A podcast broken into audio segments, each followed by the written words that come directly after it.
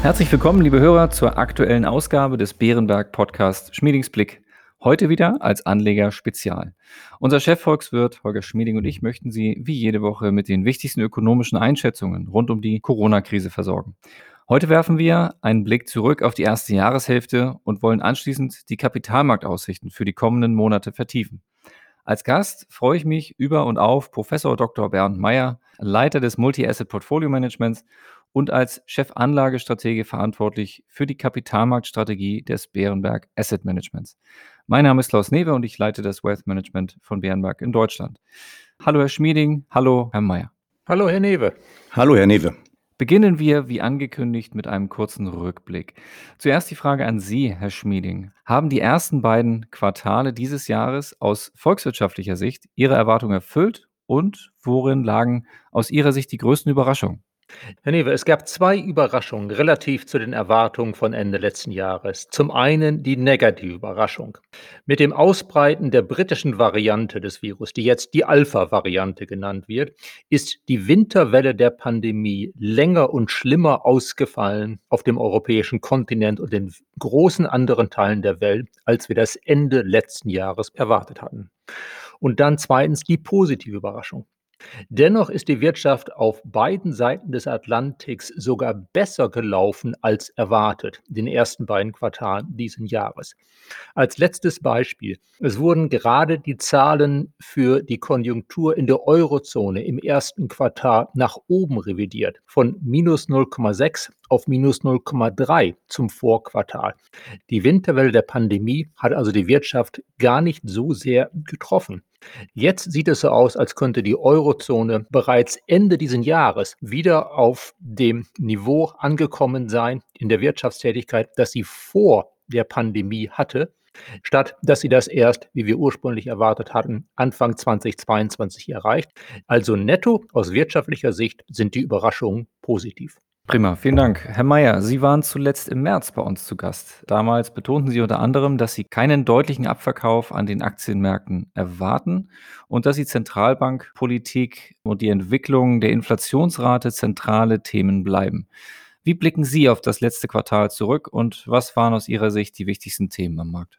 Nun, Herr Newe, zunächst einmal kann ich sagen, dass die Märkte im zweiten Quartal meine Erwartung größtenteils erfüllt haben.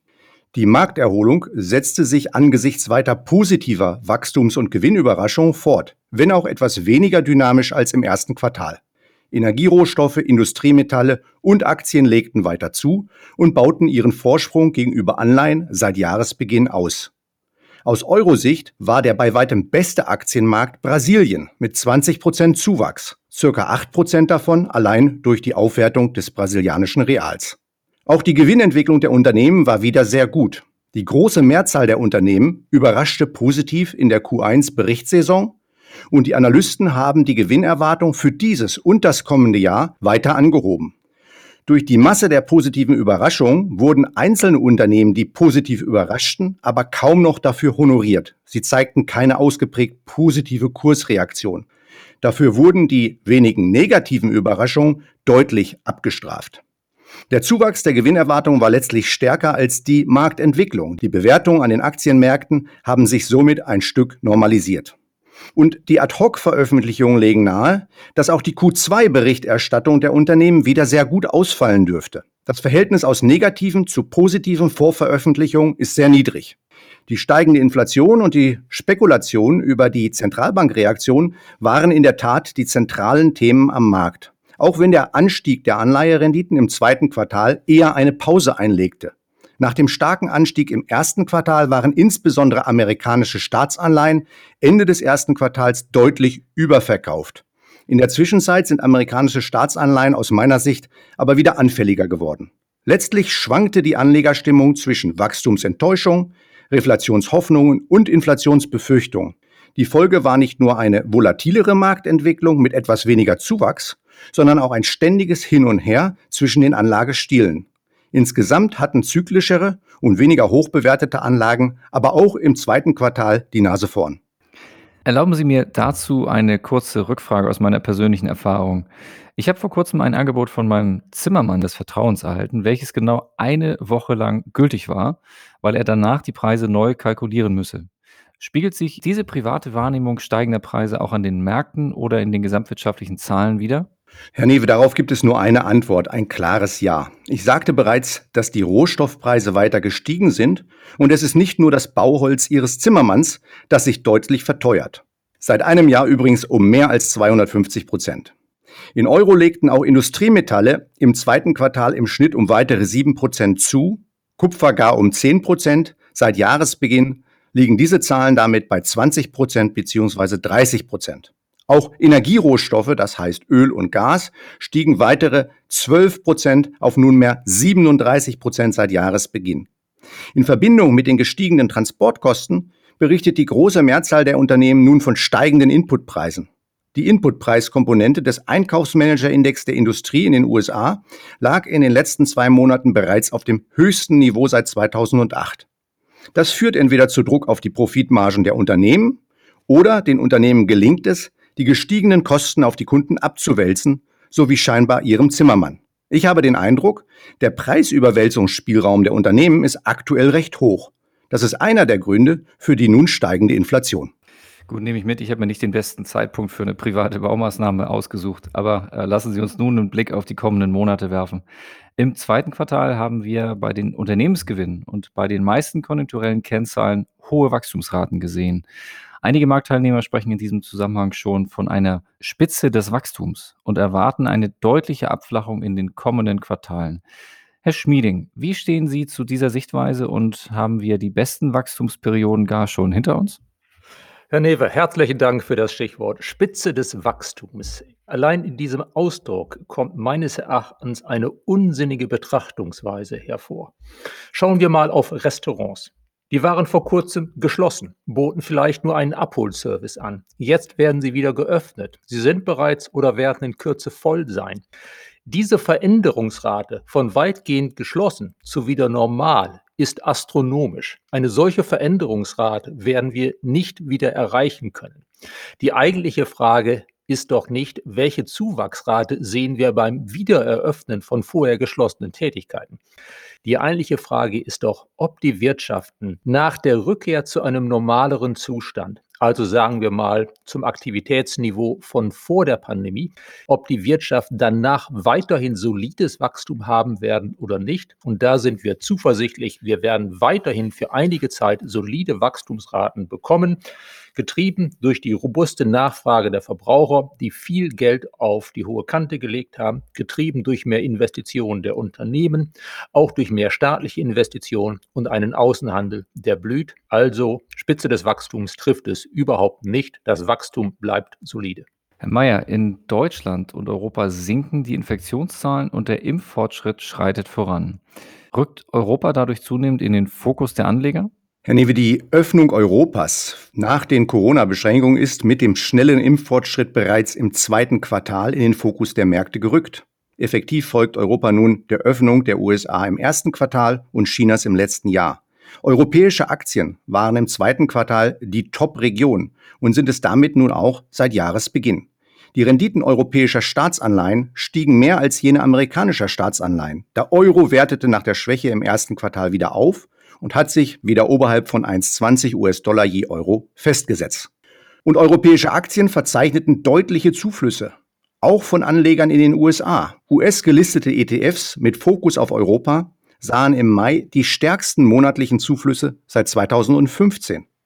Dies begünstigt natürlich auch die Entwicklung des Euro. Ich denke, Europa bleibt auch im dritten Quartal weiter im Fokus. Europa war lange Zeit nicht im Fokus der Anleger und ist weiterhin bei internationalen Anlegern und Hedgefonds nicht hoch gewichtet. Mit dem zunehmenden relativen Momentum der europäischen Wirtschaft sollte auch das relative Gewinnmomentum der Unternehmen zulegen, und dies war historisch entscheidend für die relative Wertentwicklung der Aktienmärkte. Zudem sind europäische Aktienmärkte wachstumssensitiver. Ihre Sektorstruktur ist zyklischer, weniger stark bei hochbewerteten Wachstumswerten und damit grundsätzlich besser geeignet für ein starkes globales Wachstumsumfeld und steigende Inflation. Denken Sie beispielsweise daran, dass in den nächsten Quartalen auch die Investitionstätigkeit von Unternehmen deutlich anziehen sollte.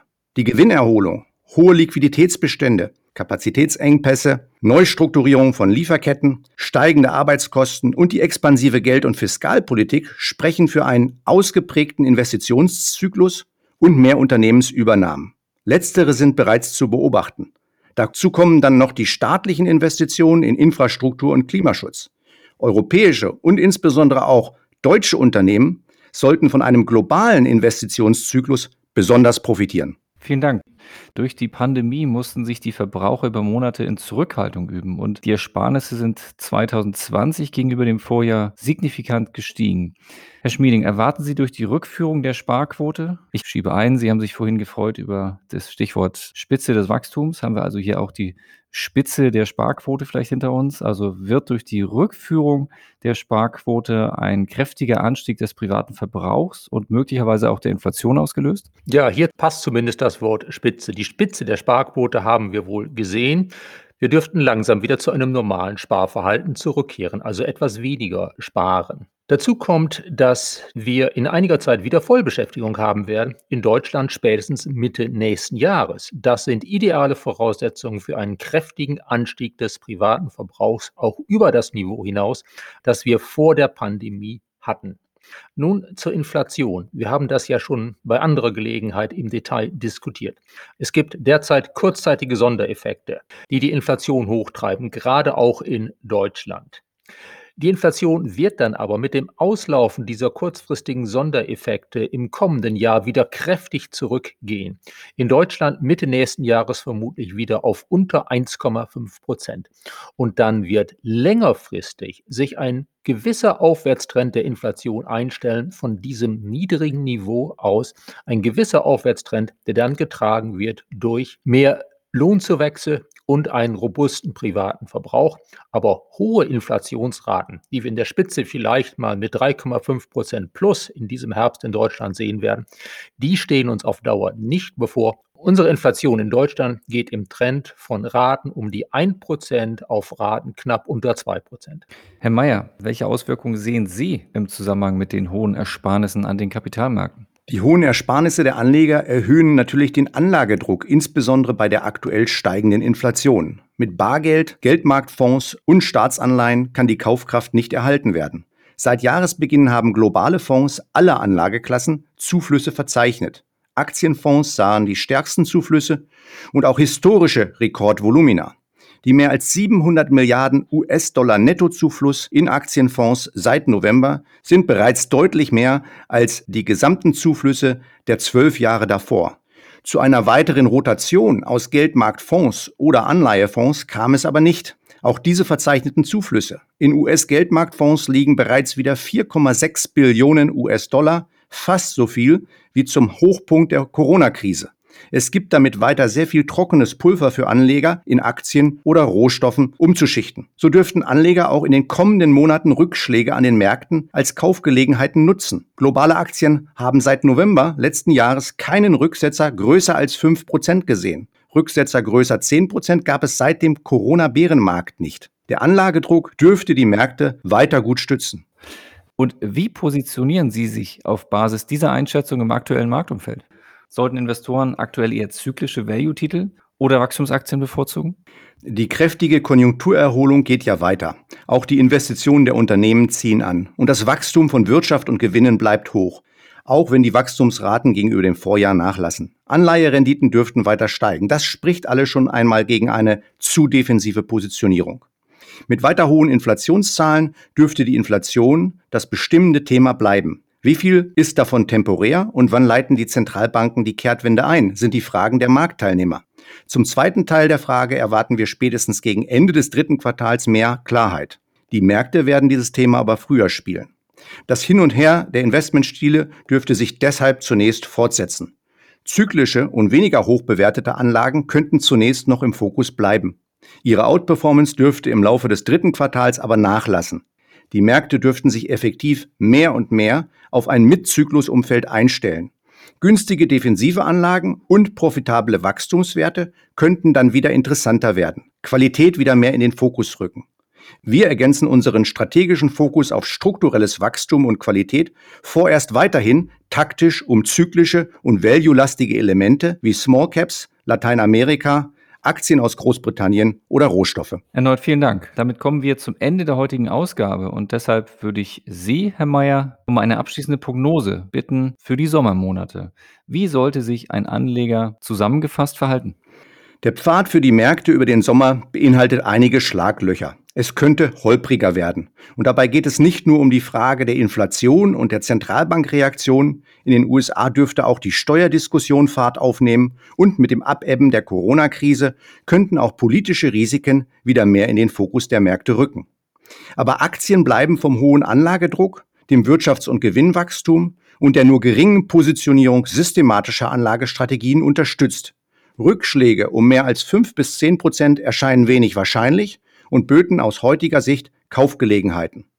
Wenn die basiseffektbedingte Inflationswelle etwas abebbt, mehr Klarheit über das Verhalten der Zentralbanken besteht und sich eine Fortsetzung des Konjunkturaufschwungs im Jahr 2022 abzeichnet, erwarten wir weiteres Potenzial für Aktien. Deshalb halten wir es für falsch, pessimistisch zu werden. Wir haben uns für den Sommer aber etwas weniger offensiv aufgestellt. Damit verabschieden wir uns von Ihnen, liebe Hörerinnen und Hörer. Und meine Herren, ich danke Ihnen erneut für die heutigen Einschätzungen. Gerne. Gerne, Herr Newe. Wir hoffen, liebe Hörer, es hat Ihnen gefallen und in jedem Fall freuen wir uns auf Ihre Fragen oder Anregungen per E-Mail an schmiedingsblick.beerenberg.de. Bleiben Sie gesund und bis kommende Woche.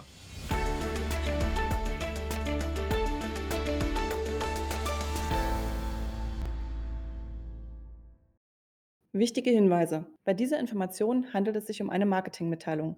Diese soll Ihnen Gelegenheit geben, sich selbst ein Bild über eine Anlagemöglichkeit zu machen. Wir weisen ausdrücklich darauf hin, dass diese Information keine individuelle Anlageberatung, keine Anlageempfehlung und keine Anlagestrategieempfehlung darstellt. Frühere Wertentwicklungen sind kein verlässlicher Indikator für die künftige Wertentwicklung.